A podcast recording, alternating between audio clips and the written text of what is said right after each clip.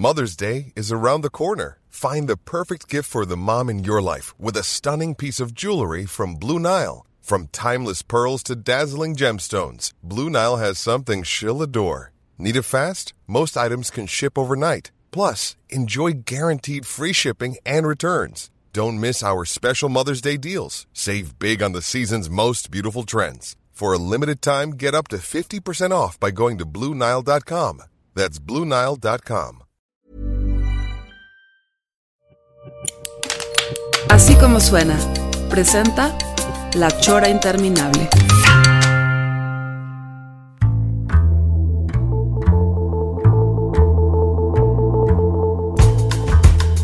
Hola, buenas noches. Estamos aquí en un jueves más. Ya ni siquiera sabemos qué, qué número es. No, que- sí, sí, sabemos, señor. Sabemos que... A ver qué eh, número es que. Es, es jueves, fíjate bien, eh, ya pasó el 20 de noviembre el, el lunes pasado, entonces estamos a jueves 24, ¿no? Jueves 20, sí, sí, a punto, a 23. punto de que empiece la fil. Eh, Sí, el sábado empieza la FIL, mañana es cumpleaños de Chema, mañana cumple 10 años José María, y tenemos a, eh, una invitada de lujo el día de hoy, porque realmente en la Chora Interminable siempre eh, tenemos invitados interesantes, gente muy prendida, gente que admiramos, y te admiramos mucho Fernanda, realmente eh, está con nosotros Fernanda Dudet, que viene de rebote esta pues acercamiento gracias a, que Gis te puso así en el panorama porque yo no yo no me había dado cuenta que existías. Ya empecé a ver tus tweets y empecé a ver todo pero señor Pelón la puedes presentar tú ya como el- realmente el autor de esta presentación Pues sí, yo, de alguna manera fue un fichaje que yo hice. este, Sí. Que espero que sí fructifique y que sí termine de querernos chido. Fernanda, este, como eh, la conocí y rápidamente hubo, hubo vibra, creo yo, y este. Y sentí que debería ser nuestra colaboradora y está entrando como colaboradora a este proyecto de la Chora TV. Entonces te doy la bienvenida, Fernanda. Qué chistoso, ¿no? Yo sí los conocía, yo crecí con ustedes, eh, pero sí, de hecho, bromeando, ¿no? En un programa fue, fue con Gonzalo que dijimos, ah, de aquí va a salir algo, claro, y era entre broma y broma, y resulta que, pues, no, que sí salió algo, evidentemente. estaban con Gonzalo Oli- Oliveros ahí donde la conociste Ya nos habíamos visto en el, en el Terrible, ¿no? Que ahí coincidíamos Sí. en los cafés, Ok. en las discusiones muy intensas, me acuerdo de Game of Thrones y House of Cards y cosas que se, organizaban en el Terrible Juan al día siguiente, que la gente se enojaba porque no querían saber los spoilers. Entonces, cuando era el chiquito, te acuerdas que no había opción, te chutabas todos y ya lo había ahí ubicado y lo había intentado saludar. eh, pero oficialmente fue, fue ahí, en- con. Gonzalo, en, en un desayuno. Y, y bueno, yo sé que eres muy activa en Twitter y demás. Y tienes una, un, un blog, ¿se puede decir blog? No. Es videoblog. Un videoblog. Es, es un videoblog, es una Pues- nueva forma, es un formato, como que para los que nos da flojera escribir, lo hablamos. ¿Me ¿no? platicas qué días están para que los choreros te puedan ver ahí? Lo tenemos, o sea, tengo varios productos entre ellos. Tengo uno que sale todos los jueves a las ocho y media de la mañana, donde me siento a hablar con dos comediantes, eh, quien más con mayor criterio que los comediantes para hablar de la política. Entonces hablamos de política nacional, internacional y cómo esta impacta localmente. Entonces eso es todos los jueves a las ocho y media de la mañana en vivo en Facebook y luego lo subimos a YouTube. Ajá. Cada 15 días en miércoles subimos un ensayo político con comedia que se llama La Verdad Histriónica, que son ensayos a dos voces. Y luego cada vez que se me ocurre subo estos pequeños videitos donde hay algo que sale en las noticias o leo o veo y me llama la atención y lo comparto con mi audiencia. ¿Cuál es tu, tu en, en Twitter eres arroba la dudet? Le Dudet. Le. Le Ok, Dudet. Le dudet. O sea, eh, tu tarjeta diría que, o sea, bloguera, este, comunicadora, Mm. analista política. No, mi- porque eso es lo que hago en mi tiempo libre. En, en- en la vida real lo que hago es que hago estrategias de comunicación, especialmente digital, para, para marcas, personas, este, empresas de todo tipo. Eh, y eso es lo que hago, soy consultora. ¿Qué estudiaste, Fernanda? Terminé la carrera de comunicación, pero Ajá. pasé por diseño, por música, periodismo y ya dije, ¿qué me revalidan? Me dijeron comunicación, dije, la tomo, va, Ujú. como venga. ¿En dónde? Sí, en el TEC, En el TEC. en el TEC de Monterrey. Ok. Y luego hab- hablas en el programa de radio. en el programa de radio con Gonzalo, Con también Gonzalo. todos los miércoles, que también fue, fue accidentada la invitación con Gonzalo, porque estábamos un día, lo invitaron, hizo una mesa de, de discusión donde había puros hombres y alguien le dijo, oye Gonzalo, pero, pero ¿por qué nunca invitas mujeres? Y dijo, ¿cómo no? Claro que hay mujeres, el miércoles empieza Fernanda en mi radio, ¿verdad? Y yo, sí, claro, ahí empiezo el miércoles y básicamente así inicié con Gonzalo. El miércoles llega una chava bien bronquera. Sí, hemos tenido nuestros momentos, ¿eh?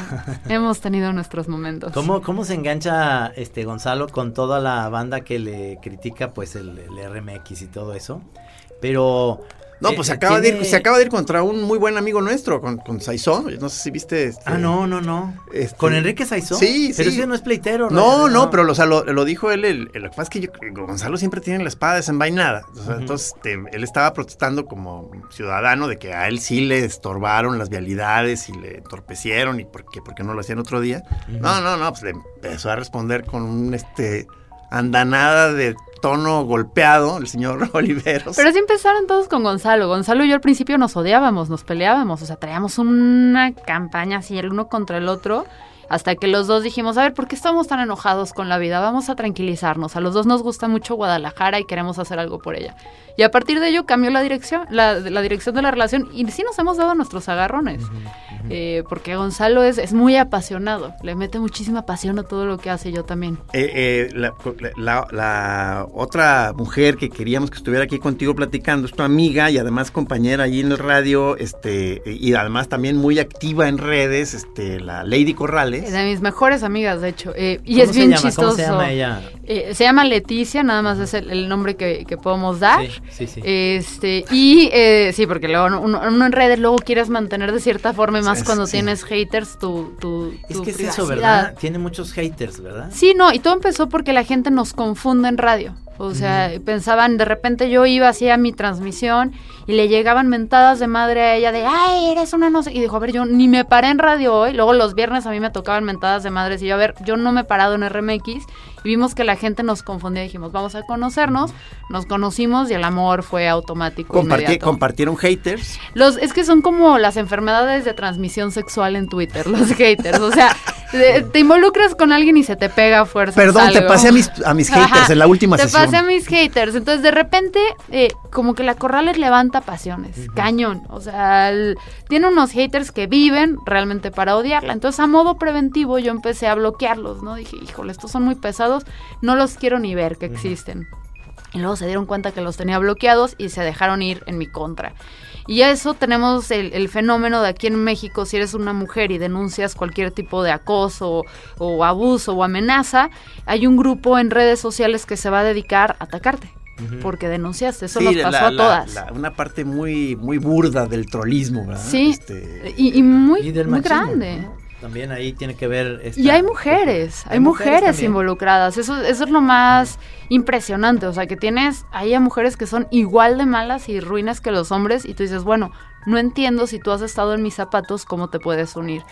Eh, y así nos conocimos. Sí, po- porque digo, eh, además, a la hora de empezar a, a hablar contigo, como que se empieza a, a antojar ir por cualquiera de las ramas que van apareciendo en la conversación, pero una de las de los motivos originales para invitarte fue pa- para Los hablar trolls. sobre los famosos trolls y los haters, donde veo que ustedes ya son bastante profesionales en su manera de enfrentarlos, tú y la Corrales. Este, porque el señor Camacho y yo somos como unos capullos inocentes y, y cada encuentro con algún troll nos chillamos, o sea, como que este, No, nos, es que es- nos es- destanteamos. Entonces dije, no, vamos trayendo una experta que nos diga cómo se hace. Twitter como que el subtítulo debería ser sea machito y aguante vara, porque sí es, o sea, in- pre- increíble.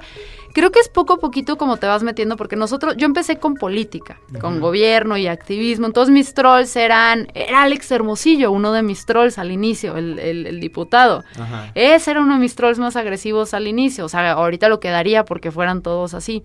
Entonces era como una cuestión política con Emilio González Márquez que lanzaba todas sus juventudes panistas a atacarnos. Entonces esa fue mi primera, mi primer contacto con los trolls, De, de un rollo más político. más político. Luego me tocó, o sea, como que durante mucho tiempo estuvo tranquilo. Siempre hay gente que te odia y les doy motivos, o sea, tampoco es como, ay, no, no, no entiendo por qué me odian, no, sí No, entiendo por sí, qué me odian, ¿no? O Porque sea, yo ya vi que también er- eres de manejo de te gusta el rollo provocador y luego puede ser de en tus insultos, este, perra. Pero no me meto Perra. con quien no se la gana. O sea, te- tengo hasta cierto punto. Sí, soy perra, o sea, los voy a reconocer. pero para que me meta contigo, uno tienes que ser político. O sea, o político, figura pública, y tienes que meterte tú con alguien. Como que de chiquita era esa la niña de que no me metía con nadie, pero veía si, si el bully le estaba dando madrazos a, a alguien más, me iba y me sonaba el bully. Siempre esa ha sido un poquito mi, mi acción. Entonces no me meto Sí, Pero no más con políticos, porque también te veo, te veo con algún peleonerillo ahí, no, Ah, no, bueno, necesariamente pero tipo, político. Cayo de Hacha es uno que me sapeo a Ah, cada claro, rato, pero claro, ese se claro. lo merece. Es que Cayo de Hacha es un bien a la comunidad porque está desinformando, está generando mayor odio, está generando rencor, está desinformando. Y por ejemplo, con Cayo, pues no es político, pero es una figura que además para eso está, para sapearse, ¿no? O sea, que en eso construyó su personaje. Oh, sí, o sea, me estaba llamando la atención el otro día que estábamos hablando con el PIS, que, que o sea, que estaban hablando en el sentido de que a veces muchos de estos este, personajes así, con esa actitud nefastona, que mucho también es parte del show, este, a mí me impresionó. O sea, que no necesariamente en la vida real siguen en esa línea, sino que es como que vende por ser Pues así de malvibroso. Tienes tu audiencia de alguna forma. Yo creo que por eso yo no me dedico profesionalmente a esto, porque normalmente tienes una audiencia y les das más de lo que te funciona y lo que ellos quieren. Entonces, con Cayo de Hacha, pues, ¿qué les funciona estos comentarios como de, ay, la violaron porque llevaba falda?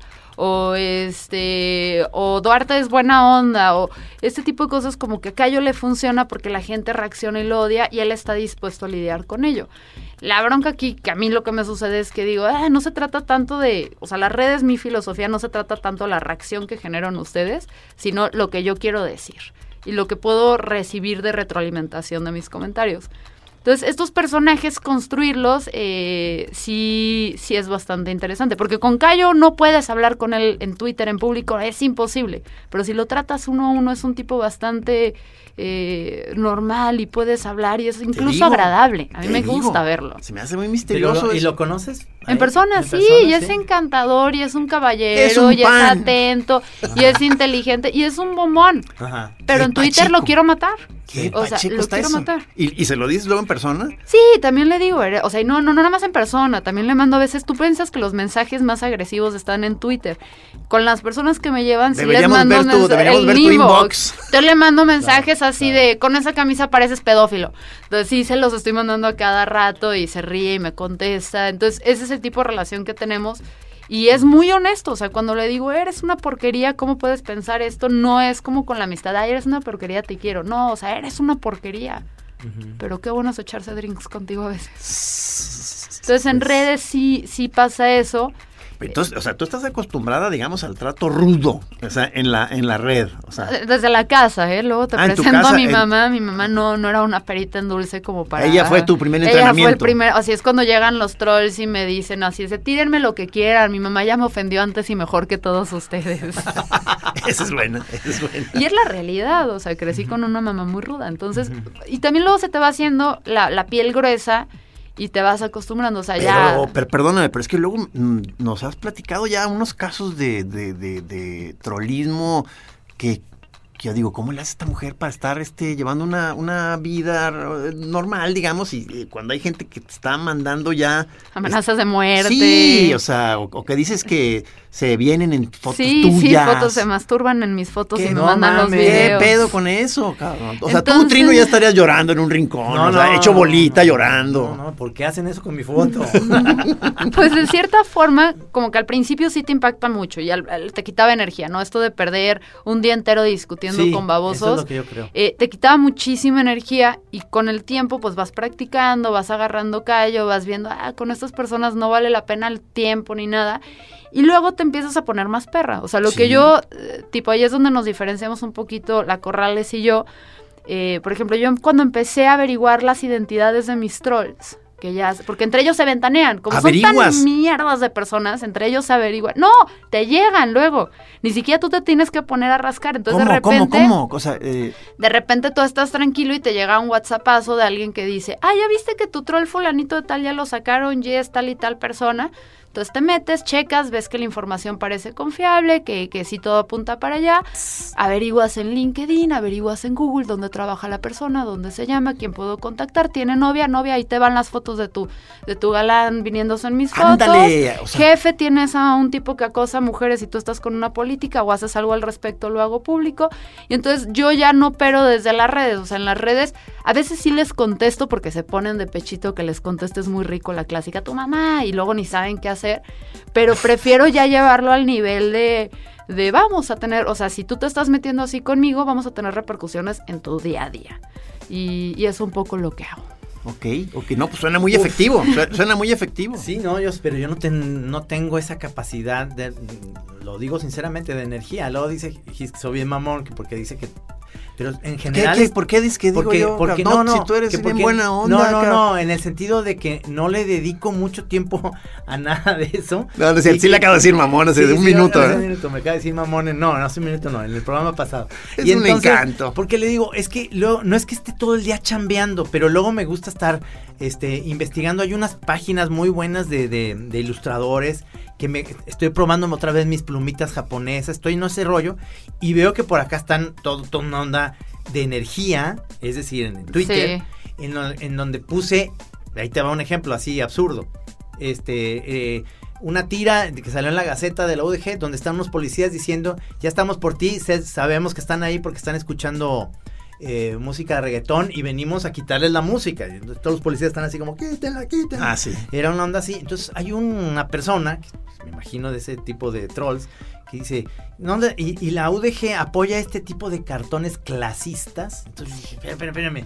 Estoy, estoy haciendo broma o estoy haciendo un cartón sobre tipo de música. A mí no me gusta el reggaetón. Y menos, y estoy hablando también de contaminación auditiva. No me gusta que le suban a la música, aunque sea este Beethoven, lo que tú quieras. No puedes estar interfiriendo en, en el ruido, además. Yo creo que tiene que ver con las personalidades y también con el tono, ¿no? Porque cuando, a cada rato ya en redes, cuando estás, algo, todo lo que hagas le va a parecer, cuando tienes cierto alcance, ofensivo a alguien.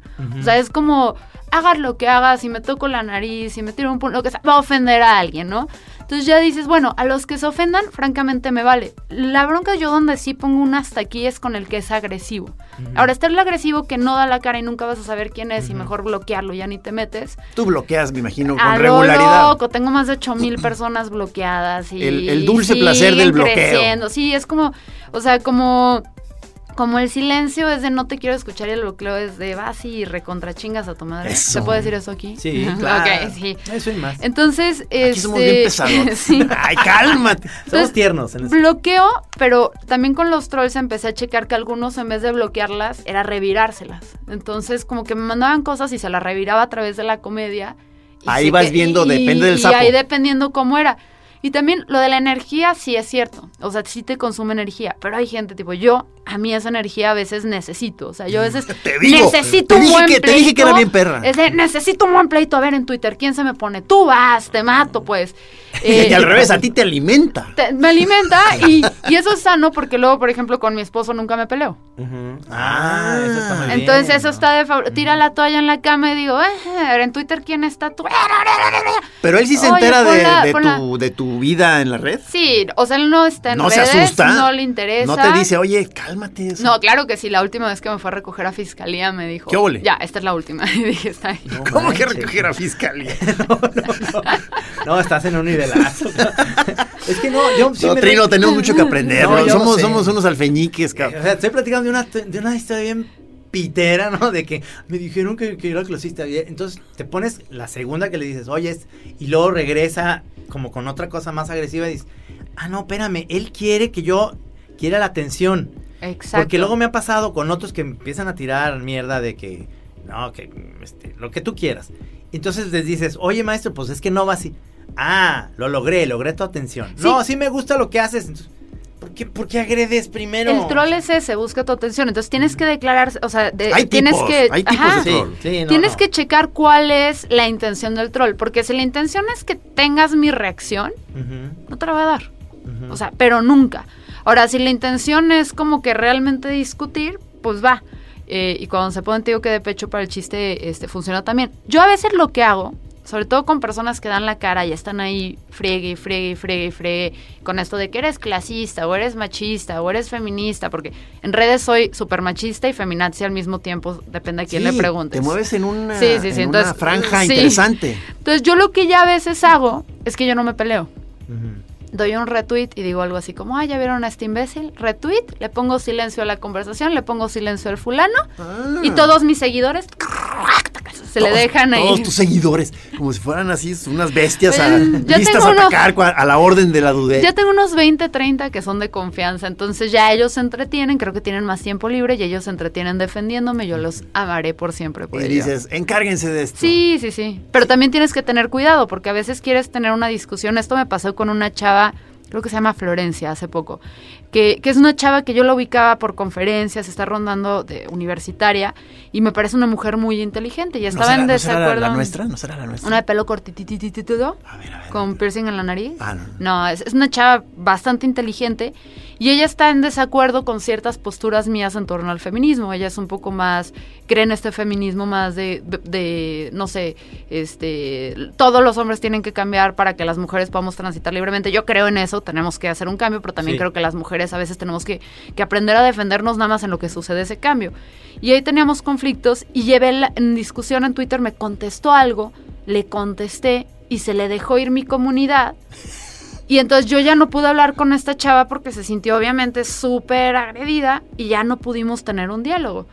Eh, y eso que incluso a veces les medio tapan las caras y los nombres para que la gente no se entere y, y se les dejan ir. Entonces a veces es como una herramienta muy padre porque te defienden, pero a veces es una herramienta horrorosa porque no puedes tener diálogo con gente que quisieras. Sí, que te- te- dices, oigan, espérense, ahorita no me defiendan, estábamos Sí, sí, platicando, sí. espérense, espérense. O a veces que tú te equivocas y dices, no, no, no, a ver, idiotas, eh, ¿cómo me están defendiendo aquí? Me equivoqué. O sea, si quieren ayudarme no digan nada, pero este sí fue un error mío, para atrás todos. Pues suena, suenas razonable hasta ahorita. va- A te veces, vamos a estar veces. monitoreando. Es que La- todavía no la- me tomo mi café. Las redes sociales, las redes sociales, al menos lo que es ah, eh, Twitter, me gusta a mí más Twitter porque, digo, ya, ya le subieron más eh, A los 280. A los 280, ¿no? Creo que son. Este, que, que no sirve de nada. Lo padre era los eh, síntesis y, y vamos a lo que va.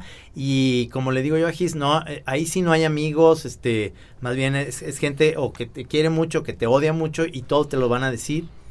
Y yo uso las redes, al menos Twitter, lo uso para eh, platicarles en qué estoy, ¿no? Pues va a salir mi nuevo libro, va a salir el, el libro que voy a presentar en la FIL, este, va a salir, eh, tengo un, un proyecto de una cerveza, tengo un proyecto de vino, tengo proyectos, proyectos y los vas platicando. Porque me interesa y, y es, es algo necesario. Ahorita mucha de la chamba que te contratan ya no es porque este, haces monos en los periódicos o ya es porque tienes un nombre, no es. Ya es, porque eres, ya es porque eres influencer. Porque eres, no, y que tienes seguidores, exactamente. es eso, es horrible la palabra influencer, pero pero úsala. Yo también eso. la odio. Sí, sí, Entonces- somos influencers. Entonces es eso, por eso uso las redes. Pero si fuera realmente en una parte mía en el fondo, digo, yo no quiero, no quiero ni siquiera que se enteren que, que saqué un libro. Ojalá lo hiciera la, editorial y que todo el mundo fuera por medio de la editorial. Ojalá lo del vino lo hiciera alguien más para que todo, para que no esté, no esté recibiendo entre todo, porque hice un- una partecita en la película Coco y entonces participaste con los este ya eres parte del, Del sistema del opresor sistema opresor que se americano que se vino a apropiar del Día de los Muertos. A ver, a ver, ya fuiste a ver la película. Hetero, bonita, ya. heteropatriarcal falocentrista. Bueno, ya es- les das les das voz a cada pinche weirdo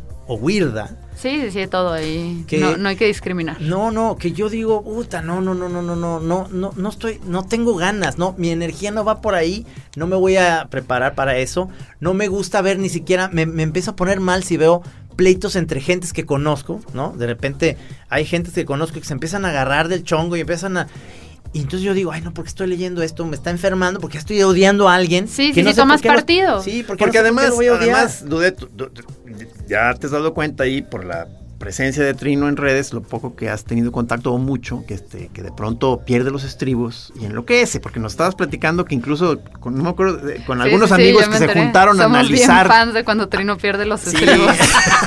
bien fans, así de, ya tenemos No, una no, batiseñal, no, así no, de, ya perdió los estribos, todos al podcast. Se le volvió la onda, vengan. No, no, no, no, no, no. Pero tiene que ver con la naturaleza de las redes en sí. Por ejemplo, Twitter es una red sumamente masculina y la forma en la que empieza es que cuate que Twitter era el- la resistencia a Facebook. Entonces tú ya de repente en Facebook tenías al primo, al hermano, a la tía, a todo. Y decías, a ver, yo quiero hablar de lo de la fregada que están las cenas familiares y cómo es del carajo la Navidad y realmente es para pelearnos y no unirnos. Entonces no lo podías decir en Facebook porque tenías a la familia y te ibas a Twitter y ahí ranteabas y decías, ah, que se mueran todos. Eh, y así empezó Twitter y además que eran más hombres que mujeres en Twitter y los hombres, excepción de algunas mujeres, son más agresivos. Entonces es una red que por naturaleza es bastante hostil y violenta y eso que, que ahorita gracias a, o no sé si gracias o es un maleficio, gracias a estos social justice warriors, que es esto de ser súper políticamente correctos, le han bajado de tono en Twitter. Ah, le han bajado. Por un lado tienes No estos digas. asquerosos Digo, que, yo que te, soy te mandan nuevo. videos de gente violando gallinas, historia real. Pero por el otro lado, por ejemplo, las, las interacciones entre aquellos pocos que damos la cara, sí las has tenido que bajar. Porque ahora todo lo que puedes decir te van a brincar, o sea, tipo las feministas, hay un grupo de feministas muy chido, muy padre, que está informando, que está educando, pero luego tienes un grupo de feministas súper radicales que cualquier cosa que haga un hombre o cualquier cosa que haga una mujer donde no estés de acuerdo con otra mujer, porque a veces eso se comprende el feminismo, Son- te van a atacar. Son muy bravas. Bravísimas. Y son. O sea, te voy a decir algo, son más bajas y peores incluso que los hombres porque usan a veces información que les diste en privado en tu contra. Y, y son de, y son, y, y- y muchas son muy truchas y además No, informadas. son además informadas, académicas, Y sí. entonces no la quieres tener en tu contra. O sea, te. te- A mí me vale, porque de cierta Yo forma... sé que tú no le tienes miedo a nada. Pues no la quieres tener en tu contra porque, porque son intensas y operan como enjambre, entonces ya sabes que si se mete una contigo durante tres días vas a tener a todo su enjambre, entonces lo que haces es desinstalas Twitter tres días, en lo que alguien más hace un chiste sin querer machista y, y ya se van contra él o, o algo sucede. Entonces esto en redes e- es lo que ha pasado, pero las cuentas que eran de antaño, eh, por ejemplo, Chumel, que lleva toda la vida ahí, este, le han bajado un poquito de tono para ser políticamente No, correctos. pero no lo puedo creer. O sea, lo que pasa es que a lo mejor es que como yo soy de, yo soy facebookero de, de- esencia y origen, esto, soy relativamente nuevo en Twitter. O sea, yo digo, no, es aquí está muy perra la, la- la- el nivel de haterismo y, bronca y todo. Y, resulta que ahora me dices que están en su etapa leve. No, No, pero eso es entre lo- los que damos la cara, porque los anónimos sí están peor que nunca, que esa es una de las cosas que se le critica a Twitter mucho. O sea, ¿por qué no estás generando entornos seguros para las mujeres para denunciar? Pasó con esto de Weinstein y esta actriz Rose McGregor, que fue Sí. la que denunció a través de Twitter eh, que había sido víctima y Twitter le clausuró la cuenta a ella. Ah, sí, claro. porque sí. estaba tal vez denunciando a este hombre que tal vez sí, tal vez no era culpable. Y Twitter la y tú dices, ok, a mí me la cierras facilísimo, pero ¿por qué no estás haciendo nada para cerrar la cuenta de todos estos hijos de la fruta? Entonces lo que haces, por ejemplo, yo creo una cuenta en, en una herramienta que se llama eh, Block Together, donde todas las cuentas que estoy bloqueando, porque no bloqueo al que me dice, Fernanda, no estoy de acuerdo contigo. Eh, a ese normalmente lo, lo escucho. El que me dice, Fernanda, eres una pendeja, no estoy de acuerdo contigo, normalmente le pongo mute. Al que dice, te voy a matar y a ti y a toda tu familia porque no estoy de acuerdo contigo, ese lo bloqueo. Entonces, estos bloqueados, yo creé una lista que jalé también de otras listas de mujeres, por eso a veces hay personas que no deberían estar ahí, pero bueno, te salvas. Eh, tú la puedes jalar y bloquear automáticamente personas. Sí. Entonces, entre mujeres nos estamos apoyando a crear estas listas para Ah. podernos tener este, de, de- cuidadas. de- de en bloque, bloquear o denunciar. Entonces tú te, tú te, por ejemplo, ya sabes mis políticas de bloqueo, tú te suscribes a mi lista de bloqueo y automáticamente se van bloqueando en tu Twitter. Entonces lo que le estamos diciendo a estos tipos es no los vamos a escuchar. Y otra herramienta que, que sirve, que aparte no lo tienes que hacer con influencers, lo puedes hacer con tus amigos, es que cuando brincan estas cuentas de acoso, hay ya grupos eh, en diferentes plataformas, Telegram, WhatsApp, Facebook, donde hay gente que se apoya y dices, a ver, levantó esta cuenta, está sacando fuente, esta información confidencial de un niño. Entonces, todos vamos a reportarlo rápido. Entonces, reportamos todos en 5 o 10 minutos y en un par de horas ya la quitan la cuenta. No, bueno, esas son iniciativas muy buenas, muy, muy efectivas Sí, y se las copiamos Mom deserves the best, and there's no better place to shop for Mother's Day than Whole Foods Market. They're your destination for unbeatable savings, from premium gifts to show-stopping flowers and irresistible desserts. Start by saving 33% with Prime on all body care and candles. Then get a 15-stem bunch of tulips for just $9.99 each with Prime. Round out Mom's menu with festive rosé, irresistible berry chantilly cake, and more special treats. Come celebrate Mother's Day at Whole Foods Market. Los trolls. Se las copiamos, ¿Ah, sí? o sea, tal Del cual- enemigo. Sí, porque esos son pendejos, nosotros somos inteligentes. Entonces lo que haces es que observas cómo se comportan, cómo funcionan y replicas lo que están haciendo en su contra. O sea que, o sea, cuando menos en muchas áreas de los troles hay también muchos acuerdos. Hay gente ma- manejándose No, como tribu. Tienes, tienes tribus de trolls, tienes tribus de trolls además, muchas que son granjas de, de bots de gobierno, que cuando tienen tiempo libre se ponen a golpetear en otras cuentas. A ver, e- esa es una subespecie del trolismo que es el bot, ¿no? Eh, no, bueno, tienes el bot es aquel que es todo automático. El Pero bot el, bot es hablas- li- es, literalmente una máquina o no? Yo estoy perdido, ¿eh? El O sea, bot en teoría es, es un robot, o sea, o es algo que tiene sistemático que da retweets, faps, todo y está programado. El troll es más como que el que se dedica a fastidiar, que ya hay como, como esta manualidad de por medio. Eh, Incluso yo veo a algunos haters que se indignan cuando les dices troll. O sea, que dicen, "Ay, un momento, yo no soy troll. O sea, Sí, porque el troll es tal cual la Es gente que, que va a buscar pagado. reacción, que, que está queriendo hacer daño, que está queriendo fastidiar. Entonces tal vez alguien llega y te hace una crítica y él dice, no, te estoy queriendo fastidiar, quiero ayudarte a ser mejor contigo. Exacto. Te dice, no, no soy troll. Pero es que el troll, troll no está pagado, perdón, sino el bot está pagado, ¿no? Es- los es- dos pueden estar pagados. ¿Sí? El ¿También bot, el troll? el bot está automatizado. Ah. En el bot creas tu plataformas, herramientas, todo para que se automaticen. Entonces yo puedo decir, a ver, voy a crear unas 10, 30 cuentas falsas. Entonces todo lo que tú vayas a tuitear lo van a retuitear estas cuentas automáticas o le van a dar un, un fab. Y esto lo haces a través de, código y otro tipo de herramientas. Y el troll tiene que ver más con una persona que está detrás operando. A veces los trolls, por eso digo que en gobierno pasa mucho, a veces trolls operan ciertos bots, granjas de bots, pero en su tiempo libre se ponen a fastidiar, ¿no? siento Aquí lo ya es, como tuvimos. un, es un mundo ya trino Sí, inhóspito extraño, en el que sí, estamos sí, sí. viviendo, como de Blade Runner, ya Sí, una sí. distopía. Yo quiero tener una, una granja, pero de, de lovers. no. Bots- Se llama Harem. Haremos, no, Bo- bueno. No, bots eróticos, Trino, a tu servicio.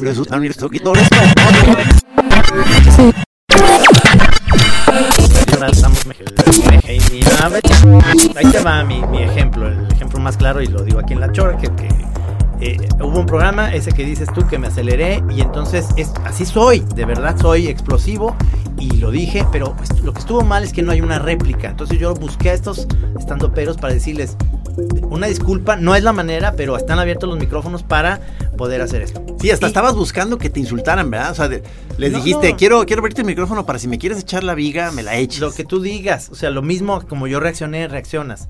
Pero ya me doy cuenta que además es una reacción pésima. eh, primero, el eh, Twitter es pésima porque entonces tienes un chingo de seguidores a partir de que te están dando la razón. A mí me daban la razón de eso y estaban con mi favor y digo, yo no, no me den la razón, la verdad, tuve un acelere, no es cierto.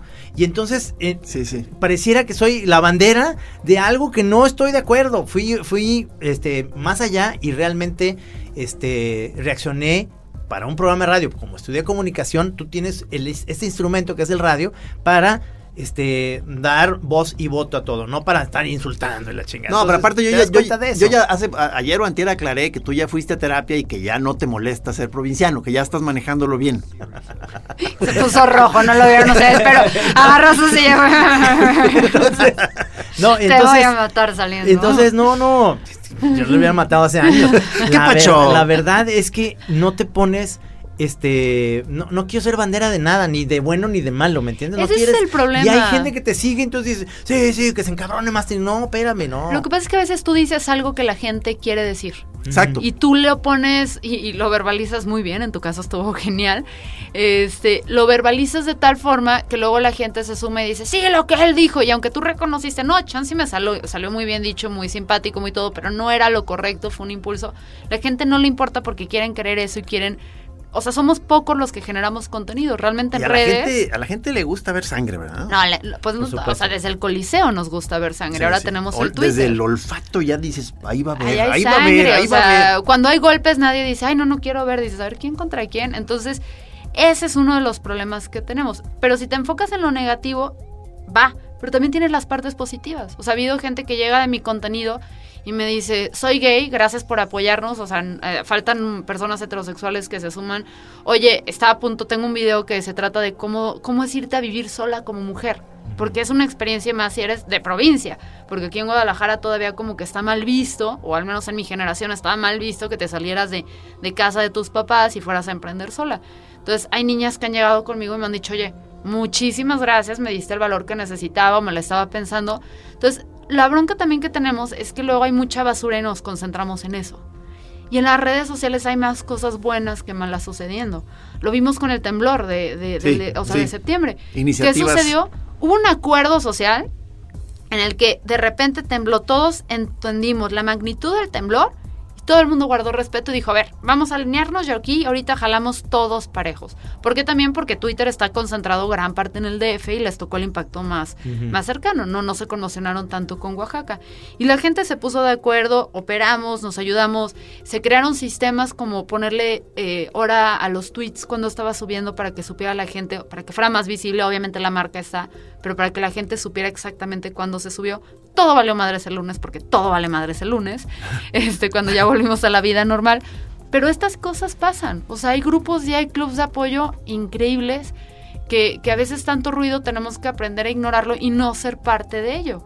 O sea, una de las cosas que yo digo es, estos trolls o que nada más están dedicando a fastidiar mujeres, a hacerle la vida miserable a todos, no deberías ni ser amigo de ellos en la vida real. O sea, realmente si tienen un amigo que diga, ah, yo nada más me la estoy dedicando a, a fastidiar mujeres, no sé qué. O sea, ¿qué haces con esa persona? ¿Por qué le estás hablando? Socialmente, la bronca es que la tecnología avanzó de tal forma que nos dio un escape a lo que queríamos decir, pero socialmente no hemos sabido aceptar, o sea, lidiar con ello y tenemos que empezar a, a decir, no, eso no está bien, no está aceptable. Tenemos que empezar a educar también a los niños. Tenemos otros riesgos, como es el sexting. Es algo con el que, que, por ejemplo, a nosotros nos tocó... A ver, el sexting es simplemente estar eh, intercambiando mensajes, este, de- mensajes eróticos por la red. eróticos. ¿O qué? Eh, Es mensajes eso. eróticos y es fotos. Y fotos. Pero date cuenta, a nosotros cuando, o sea, nuestro proceso, pues, ¿cómo era, no? Pues empezabas con el noviecito, te dabas un beso, luego te dabas un fajecito y luego tenías sexo, ¿no? O sea, o sea, pasaba mucho tiempo, podía pasar años. Ahorita con los chavos, ¿qué está pasando? Que esa parte del faje o del descubrimiento sexual viene acom- acompañada de la tecnología. ¿Y qué sucede? Tienes a chavitas de 13, 14 años que están compartiendo fotos de ellas que uno, el que las recibe está cometiendo un delito porque está recibiendo pornografía infantil. Y dos, están poniéndose ellas en riesgo de que estas fotos se compartan. Y ahora sí que, y deja todo el estigma social, sino el, el esa parte de tu privacidad que la compartan así de fácil. Sí, el sí, rol en sí. Sí, pues un desastre, un desastre. Entonces, es un rollo donde precisamente por esto me dedico a redes, porque queremos enseñarle a las marcas, a las personas, o sea, incluso a los papás a veces, de cómo tenemos estas nuevas plataformas y no les podemos tener miedo, tenemos que entender todos los maleficios que traen y también todos los beneficios, porque traen beneficios. O sea, yo que fui una niña súper solita porque eh, a- te- vivía en una familia donde todos eran deportistas y a mí me gustaba leer y me gustaba dibujar y me gustaba la cultura y nadie a mi alrededor estaba las redes sociales hubieran sido un gran escape para saber, oye, no estás sola, hay más niñas allá afuera que leen, que las estoy descubriendo ahorita a mis 30 años. eh, y, y- y lo ves, ¿no? Mis sobrinas que ven booktubers, que son chavas que, que están padrísimos, que son niñas de 10, 15 años, que se ponen a hablar frente a su cámara platicando de ¿Ah, cómo sí? leyeron libros. Entonces, las niñas están viendo estas cosas y tú dices, wow, o sea, desde, desde la chava que lo hace hasta el que lo lee, sí, no traen fundamentos literarios, no son críticos, pero, pero lo vimos, ¿no? Cuando Yuya No, pues presentó su libro Colapsó y también están los booktubers. Como talleres, ¿no? Bueno, eso te voy a decir, Chema, que tiene, va a cumplir 10 años. eh, una de sus cosas que le de- decimos, bueno, vas a jugar una hora de videojuegos y me dice, ¿y media hora de tutoriales? Entonces ahí aprendió a hablar inglés, oyendo los tutoriales y demás. Aprendió muy bien, habla muy bien inglés. Pero además, en los tutoriales, cuando me platica, cuando estamos comiendo, le digo, es el momento, estamos comiendo mucho él y yo ahorita porque su, herma- su hermana está de viaje. Y platícame de los videojuegos. Y entonces yo le empiezo a decir, en mi tiempo había uno que se que Nintendo y me dice, sí, porque entonces se lo creó Sega. Sega es una empresa que le digo, tienes nueve años, ¿cómo sabes tanto? Pero me empieza, me empiezo como a poner como nervioso, pero en, en buen plan porque digo, sí está bien porque está sabiendo, se está interesando en las cosas que le gustan. En el momento en que le empiecen este, a gustar las armas o cosas así como weirdas, También se va a ahí. clavar, se va a clavar en eso, pero ahorita está perfecto en los videojuegos, entonces me dice, yo de grande lo que quiero, no de grande, dice, ya que me den permiso, yo quiero hablarle a los niños de cómo jugar videojuegos. No manches, eso de la industria del videojuego, por ejemplo, es otra industria que está muy mal entendida, que a mí es algo que también me apasiona, soy pésima gamer. Pero, por ejemplo, los videojuegos en niños muchos papás les tienen miedo. Sí. Y hay estudios que ya comprueban que los niños, por ejemplo, que juegan en equipos, o sea, en, en juegos de, de- de en real time, que está realmente... Conectado no- con otros, Cuando te sí. dicen, no le puedo poner pausa, papá. Sí. Ese tipo Ah, de sí, juegos y de Oye, eso me que pasa te un quieres morir. A mí me pasa con mi esposo. No le puedo poner pausa, Darío. Estoy matando adolescentes. Este, entonces... Pero eso los papás luego dicen, ay, qué miedo. Y se ha comprobado que este tipo de niños tienen un mejor entendimiento. Uno, eh, para trabajar en equipo, son los, los jugadores de videojuegos, sobre todo los que juegan en equipo, son muy buenos trabajando en equipo y les dan habilidades cuando son adultos. Cuando tú trabajas con alguien que jugó muchos videojuegos y cambió, son personas que se adaptan muy fácil y ap- aprenden a resolver problemas con diferentes herramientas porque cada videojuego tiene sus reglas, cada videojuego tiene sus lógicas, el control se utiliza de manera diferente. Entonces esto da cierta plasticidad y flexibilidad al cerebro que de repente son gente que los pones ante un problema y te lo soluciona. Claro. Y sí en se ese, vienen en ese vértigo de las decisiones rápidas. de decisiones y de aprender. Y también a veces los videojuegos nos dan una clara señal de lo que está bien y está mal. O sea, te hacen tomar, eh, te enseñan. También depende qué tipo de videojuego juegues. Entonces, eso es lo interesante de cómo, cómo, cómo las tecnologías pueden ser muy malas o muy buenas dependiendo de quién te está guiando. Pero el problema es que ahora parece ser que los niños nos guían a los adultos y, y eso se sale un poco de control. sí, porque en digo, en el aspecto este del acceso este, de- desde muy temprano, en cuanto empiezan a manejar máquinas, a muchísima información, que ya incluso está bien difícil seguir manteniendo el control como adulto de lo que los chavos desde muy jóvenes están ya teniendo, este entra de pronto una necesidad, como una urgencia de quizá educarlos mejor desde mucho más jóvenes, desde más niños, porque dices, porque en muy poco tiempo yo ya no voy a tener el control. Entonces, más me vale educarlos muy bien desde chiquititos, porque él al ratito ya va a estar decidiendo qué onda. Y tienes, y es lo que se tiene que educar. Por ejemplo, esta parte de que hablamos de que los niños se meten a tutoriales y están curioseando, hay una herramienta, y hay una materia que hemos quitado también de las clases, la lógica y la capacidad de discernir qué está bien y qué está mal, y cómo la información retarla. Porque a veces hay gente que se sube, sube un video de tutorial de YouTube padrísimo con información que está mal. Entonces ahora los niños tenemos que enseñarles a decir, a ver, no todo lo que ves ahí está bien, tienes que enseñarte a investigar, a, leer de historia, a ser más paciente. Entonces, esa es, esa es la bronca, que tenemos que armar a los niños con otro set de habilidades. Ya no es de eh, memorízate eh, la tabla o memorízate la historia, porque ya lo puedes acceder rápido, pero tener herramientas para entender, por ejemplo, las falacias. Algo que sucede en YouTube muy común es que a veces los videos están armados a partir de falacias. Si a tu niño le enseñas esta lógica de pensamiento cuando algo es falso y es cierto, le estás dando una herramienta para que cuando reciba información sepa con qué quedarse y qué desechar. Entonces no entiendo por qué quitaron lógica de las escuelas, pero es el tipo de, diferentes retos que, a veces, o sea, es- esto es lo que pasó y no nada más, porque a veces decimos, ah, es que las industrias tecnológicas se adelantaron en cuestiones de, de legalizar, ¿no? Uber, Airbnb, pero también a cuestión educativa tenemos que empezar a darles otras sets de herramientas y habilidades a los niños porque la tecnología se nos está adelantando. Y ellos- Oye, digo, no sé si ya estés Sí. en eso, pero tú deberías estar ya haciendo tutoriales en este sentido, ¿no? Yo ahorita estoy enfocada como un público más adulto, sí, eviden- evidentemente quiero trabajar con niños. Yo trabajo más en eso con empresas, con papás, con escuelas, en enseñarlos. eh, De eso es de lo que vivo. Claro. Eh, entonces... Y eh, ahora con la Chora TV. Y ahora la Chora TV. Tratando de ver si levanta a esos señores. Entonces, esto es el reto y es algo que además creo que es la misión un poco de mi generación. Le digo la generación puente. Porque los que nacimos como los 80, o sea, principios 80, 80, 85, 86, yo soy 85, a mí me tocó ir a la biblioteca y quería sacar un libro y vas con el, con el sistema de fichitas de encontrar Sí. en la biblioteca dónde está, en la librería dónde estaba tu libro. O sea, la señal de, de, ya sabes, que giras el brazo para que va a bajar la, la película, rebobinar una película, a mí me tocó. Entonces, somos bastante fluidos porque nos tocó nuestra infancia y parte de, de- de nuestra vida jóvenes crecer con estas herramientas y esta forma de pensar el mundo. Pero yo empecé a navegar en Internet a los seis años, siete años. Sí, por eso, o sea, tú todavía eres de una generación eh, donde ya casi, casi naciste con las nuevas tecnologías. Sí, sí, Eso sí. te da una... eh, Pero tengo un pie en el otro. Entonces Sí. puedo hablar con... por- en eso, ¿en qué parte me beneficia a mí mucho? Para trabajar, por ejemplo, con empresas y negocios que, que, que los CEOs o los dueños tienen de 40 años para arriba, pero que tienen que meter a su equipo gente joven, desde crear sistemas para relacionarse con ellos, porque a veces eso hacemos, no dicen, no, hacer redes, no. A veces es crear sistemas para que una empresa se pueda comunicar entre ella mejor a través de plataformas más sencillas, porque los jóvenes no registran de estar sentados en un escritorio 24/7, entonces tienes que trabajar a distancia. ¿Cómo lo haces? Implementas esto, aquello, etcétera. Entonces, e- ese es el reto que tenemos y creo que mi generación es muy sensible a poder ver cómo entienden los grandes y cómo los chavos quieren comunicarse. Y nada más es, somos interlocutores, es saber cómo, compréndanse, porque la creatividad, la energía, la fuerza lo traen los chavos y el conocimiento, la experiencia y el dinero lo trae la gente más grande. Entonces necesitamos conciliar.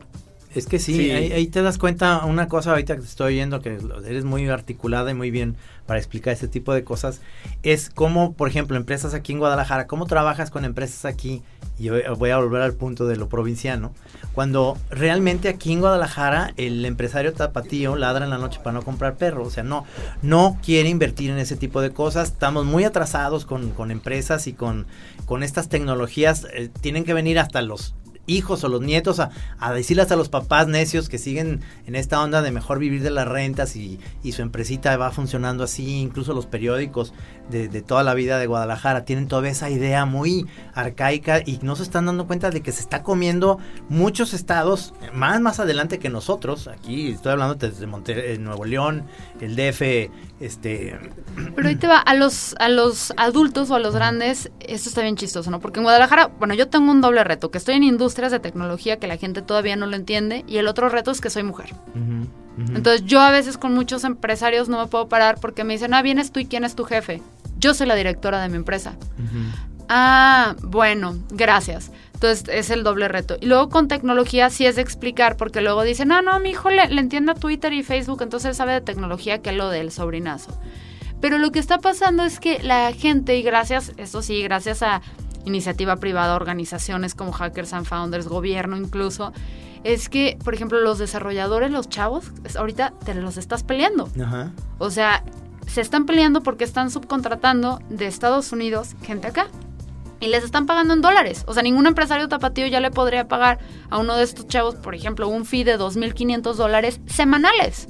Dime qué empresario te va a pagar eso un desarrollador. Entonces estos chavos ¿Qué ya es están- esto? ¿Fuga de cerebros? no, no, no es fuga de cerebros No. porque esto es lo interesante. Se están quedando aquí. Sí, están o sea, está entrando aquí. dinero de San Francisco, de Estados Unidos, de Canadá, de diferentes partes del mundo. Se lo están dando a gente y ahí te va donde, es, es- donde estoy enamorada de la tecnología. A diferencia de otras cosas como si eres administrador, que muchos pueden administrar y te jala un amigo para que trabajes en la empresa de su papá, acá en el desarrollo o eres bueno, es como con la música, o no eres bueno. Entonces no importa de dónde vienes, no importa si creciste con lana o no creciste lana. ¿Funcionas o no? El, el color de tu piel, este, si dijiste, hiciste, vistes, hablas así o no, no importa porque o eres buen desarrollador o no eres buen desarrollador.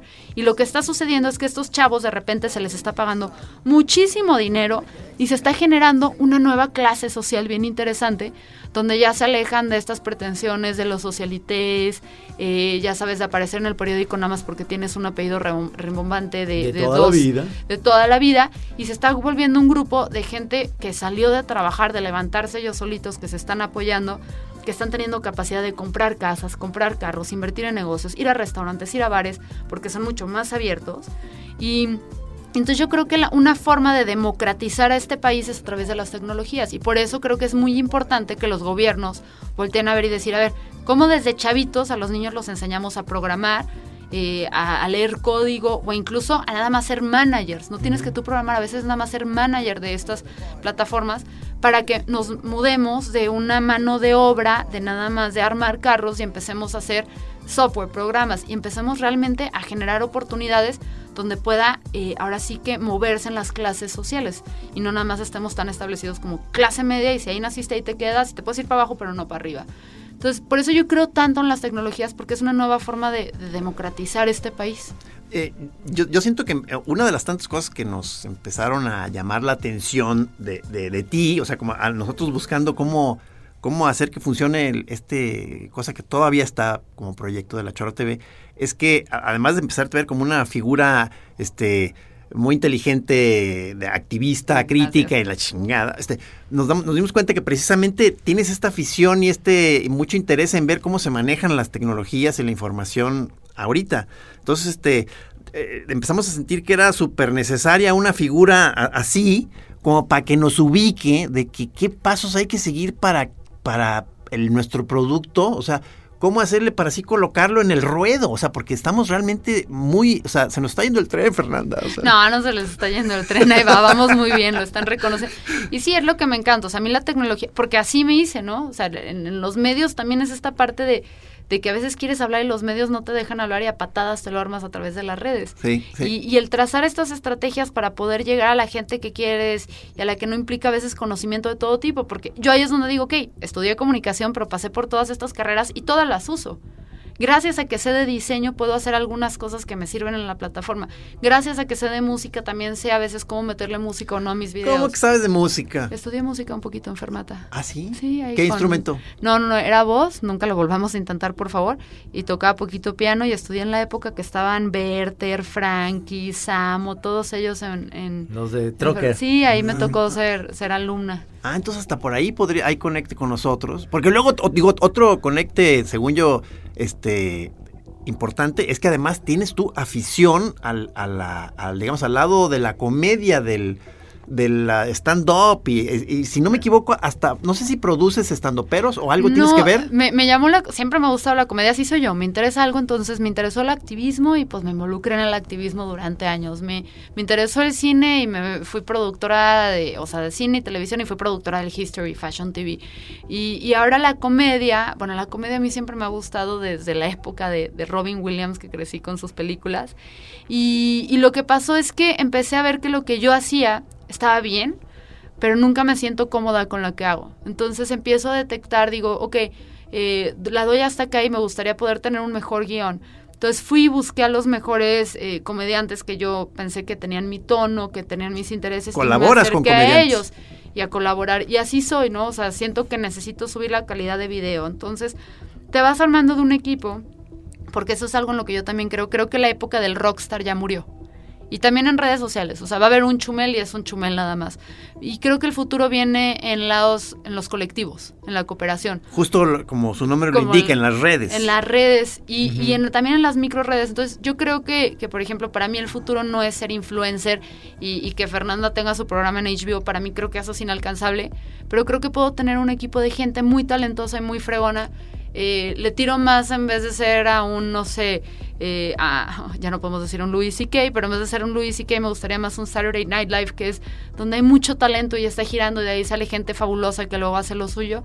Y es a lo que le estamos apostando, tal cual. Oye, por cierto, ¿te, te agüitó el, el incidente Manches, con lloré. Luis C.K.? Yo O sea, lloré. Es que es como un ídolo de uno, ¿verdad? Que de pronto... No, lloré, lloré. O sea, Ah, o sea, bien fue- hecho. Sí, o sea, porque fue la frustración de, por un lado, de eh, How dare you? Eh, ¿Cómo te atreves? Eh, fue la, ha sido la mejor respuesta, la más honesta y la más sensata que he visto de toda esta ola de, de acosadores. Eh, pero también fue la parte de, de esto de. que también me pasó con Kevin Spacey y Michael Jackson, ¿no? Que dices, ¿cómo puede ser una porquería de persona y producir algo que me guste tanto? Y, y la- lo que me dio mucha tristeza es que creo que ya es un, es un suicidio a cierta cosa, porque estaba ahorita él en el top. Yo fui a verlo a Nueva York. Estaba en, en su máximo esplendor. O sea, Luis sí que ya era el comediante por excelencia ahorita. Y- Oye, pero, y ta- va o para sea, atrás. pero ¿a poco sí lo ves tanto así como yo, porquería de persona? ¿O, o- o no lo ves con- como de- en ese sentido con claroscuros? O sea, con, No, con- bueno, como con cualquier unos- ser Mira, humano, ¿no? la explicación que dio él, creo que sí se presta a que digas, oye, ¿qué onda? Porque dijo, a ver, este, yo no sabía el impacto que tenían estas mujeres y la admiración que ellas sentían por mí. Entonces yo estaba en una posición de poder y al hacer esto, o sea, me les estaba imponiendo. Eh, pero el problema es que a veces con las mujeres, o sea, es bien agresivo para nosotras y creo que ahorita sí tenemos que estar como unidas en el sentido de, de ser muy duras y decir no podemos dejar pasar ninguna, porque llevamos años dejando pasar todas. Entonces no podemos dejar pasar ninguna porque Sí. tenemos que limpiar eso. Te digo que por eso Sí. a veces se sienten como bien duritas, este, que- Sí. digo, eh, basadas en una indignación eh, eh, muy justa, Sí. pero de pronto ya uno, uno ya, este, a veces ya no sientes que ya casi no se vale nada porque se van a enojar. Y yo creo que va a ser un rato así como de, de, de, de volver a esta parte de, a ver, vamos a enfriarnos todos y vamos a comportarnos muy bien para volver a detectar dónde están las líneas que se pueden mover. Por, por ejemplo, el- el- el- la chora pasada espero que no, lo, no la hayan escuchado muchas, porque de pronto, eh, por- al, al calor del desmadre, de pronto dices cosas que luego yo, ahorita me estoy acordando y digo, bueno, qué, qué, qué horror, cabrón. Espero que lo borre alguien ya rápido. Y esa es la parte del criterio, ¿no? Que, que, que, que- que Pero eso es lo que hace el ser humano realmente. Estamos a punto de acabar y realmente nomás para, para cerrar esto. Realmente es lo que pasa con los seres humanos que admiramos. Yo te aseguro que eso lo, lo tuvieron Picasso, y lo tuvieron Miró, y lo tuvieron los músicos, y lo tuvieron los Beatles, y lo tuvieron quien sea. Todos son machos, todos pueden ser este, acosadores, todos tuvieron su momento y creo que estamos en un punto en la historia de la humanidad con las redes sociales, volviendo a este punto en el que esto se abre mucho más fácil y más sencillo para poder denunciar y hacerlo. Y ¿no? luego tendremos que hablar porque esto tiene consecuencias, que es como el alt-right. Lo que sucedió en Estados Un- Estados Unidos con la victoria de, de Trump precisamente es un rebote de lo que sucede de esta eh, de esto buscar ser políticamente correctos. Entonces es algo que hay que hablar porque también es algo que vamos a tener de crisis. Sí. O sea, el que nos estemos volviendo así de políticamente correctos, estamos aventando a gente al otro lado de, de la balanza que van a odiar más este tema. Sí, y, y te damos la bienvenida ahora sí oficialmente, digamos, en un programa como la productora de La Chora TV. Ay. Nos da- estamos muy contentos de que estés en el equipo. Eres una chava muy inteligente, muy estructurada. Me da mucho gusto que, que ojalá nos enseñes el camino. Este, yo creo que estamos en un buen equipo, tenemos buenos camarógrafos, tenemos un, un gran amigo productor que es el PIS y, y contigo creo que podemos hacer algo súper chido. Sí, ¿no? esperamos no enfadarte mucho, porque ya ves, ya señores, ya venidos a menos, gordos. Este, ya. No es cierto. No, está eso- bien eso no me- eso no divertido el llevo, tú eres un equipo. figurín. La verdad está bien divertido el equipo y sí estoy muy emocionada. O sea, como que esta oportunidad de, de poder trabajar con gente que, que admirabas desde chiquita y que, que traigan esta frescura de decir, a ver, a ver, a ver, ¿cómo que señores? No, nosotros seguimos aquí. Me imagino, que tu me primer- emociona. me- me imagino que tu sorpresa primero fue, ¿cómo todavía están vivos? O sea, viven. Muchas gracias, me quedo Rudy. Nuevamente aquí en La Chora Interminable estuvimos hoy con Fernanda Dudet. Muchas gracias, La verdad Fernanda. es que nos sales debiendo mucha, mucha información porque el tiempo se acaba, pero en otra vamos a hacer otro tema, ¿te parece? Porque parece que manejas temas, pero hoy se me hizo muy enfocado, muy bien, muy padre. Muchas gracias, ¿eh? No, gracias a ustedes. Gracias por venir.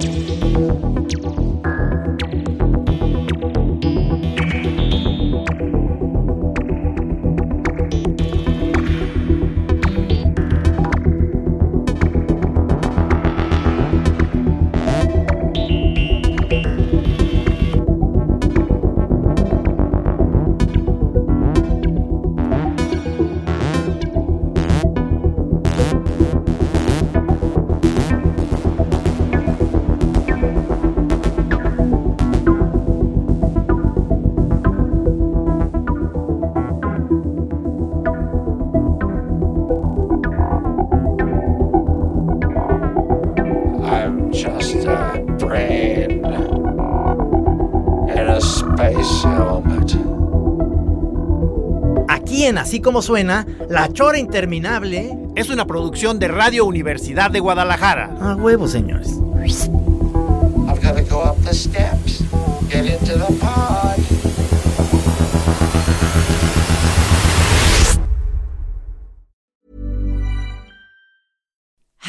To look five years younger? In a clinical study, people that had volume added with Juvederm Voluma XC in the cheeks perceived themselves as looking five years younger at six months after treatment. Look younger, feel like you. Add volume for lift and contour in the cheeks with Juvederm Voluma XC. Reverse signs of aging by adding volume to smooth laugh lines with Juvederm Volure XC. For important safety information and to find a licensed specialist, visit juvederm.com. That's J U V E D E R M.com. Not for people with severe allergic reactions, allergies to lidocaine, or the proteins used in Juvederm. Common side effects include injection site redness, swelling, pain, tenderness, firmness, lumps, bumps, bruising, discoloration, or itching. There's a risk of unintentional injection into a blood vessel, which can cause vision abnormalities, blindness, stroke, temporary scabs, or scarring. Talk to a licensed specialist to find out if it's right for you.